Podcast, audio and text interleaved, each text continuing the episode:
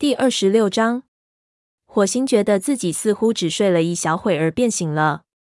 一阵冷风拂面，雨已经停了，天上堆积着厚厚的白云。猛然间，火星对周围陌生的环境有些迷惘，随即他听到附近传来小耳的说话声。只听小耳沙哑的声音说：“我对你们说过，星族会给我们点儿颜色看看的。我们的家完蛋了，森林也毁了。”班委苦恼地说：“蓝星应该在午夜之前指定副组长，这是传统。”火星一下子跳起身，感到耳朵发烫。就在他张口说话之前，炭毛说话了：“你们怎么能这么不知好歹？”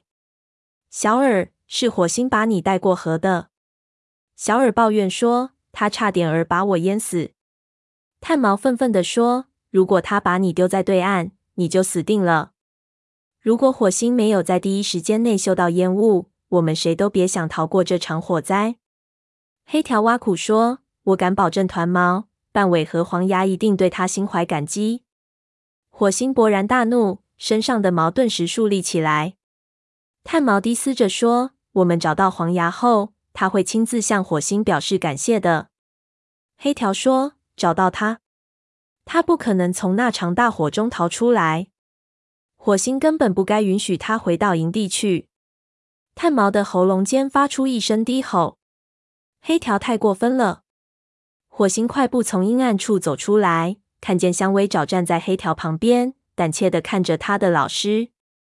火星张开嘴巴，忽听陈毛说：“黑条，你该对死去的同胞表现出一点儿尊重。”而且他同情地瞅了一眼吓坏了的香薇爪。你说话时注意些。我们的同胞经受的苦难已经够多了。火星没想到陈毛竟然公开顶撞他的老师。黑条同样吃惊的看着陈毛，眼睛凶狠的眯缝起来。火星走上前，平静的说：“陈毛说的对，我们不该吵嘴。”黑条、小耳和其他猫齐齐转头看着火星，意识到火星听到了他们的谈话，都尴尬的摇晃着尾巴。火星。灰条的喊声打破了尴尬的气氛。火星看见他浑身湿漉漉的，正朝这边走来，显然刚从河里出来。火星向灰条迎去，问：“你去巡逻了？”灰条说：“是啊，外加捕猎。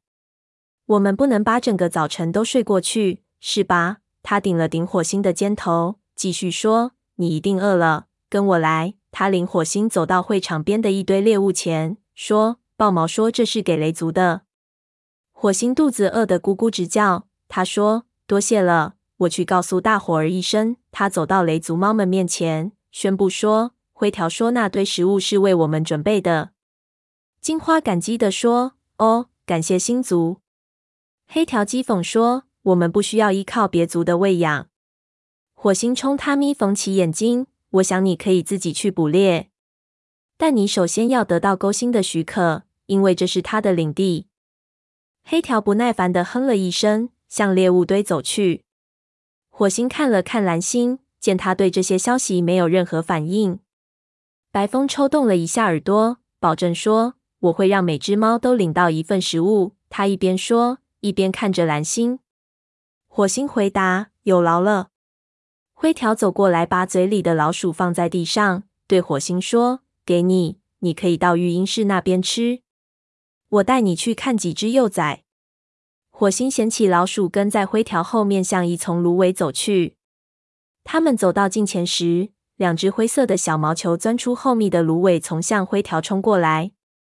他们扑到灰条身上，灰条快活的在地上打滚，轻轻逗弄爬在身上的两只幼崽。火星立刻知道这两只幼崽是谁了。灰条高兴地说：“你们怎么知道我来了？”那只大点儿的幼崽说：“我们嗅到你的气味了。”灰条夸赞说：“很不错。”灰条看见火星咽下最后一片鼠肉，于是站起身来，将幼崽抖落。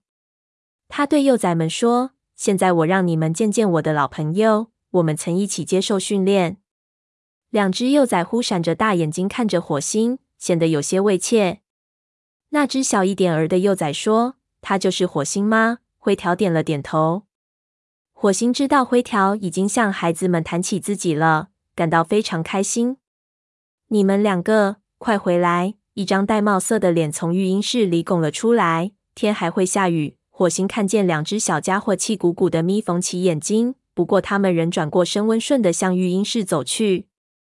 火星赞叹说：“他们真棒。”灰条目光柔和的看着他的孩子们离去，说：“是啊，我不得不说，这还多亏了衔毛，就是他照顾孩子们的。”火星听他的口气里充满了喜悦，不由得寻思他对故乡的思念究竟还有几分。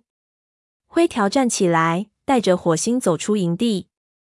他们坐在芦苇丛间的一小块空地上，一棵柳树从他们头上横过，柳条随风摇摆。凉风拂体，火星极目远眺，向森林望去，看起来星族似乎还要再往森林里降一次雨。灰条问：“黄牙在哪儿？”火星难过地说：“黄牙和我一同回营的去找团毛和半尾。”浓烟中，我们走散了。他正要出来时，一棵一棵树掉进沟里。他能从大火中逃出来吗？他隐隐感觉到胸间升起一股希望，就像落入陷阱的鸽子疯狂的扇动翅膀。你在巡逻时发现它的气味了吗？灰条摇了摇头，说：“对不起。”火星说：“你认为下了这场暴风雨之后，大火还会再烧吗？”我不能肯定。我们出去时看见那里还在冒烟。火星叹了口气：“你认为营地能够幸存下来吗？”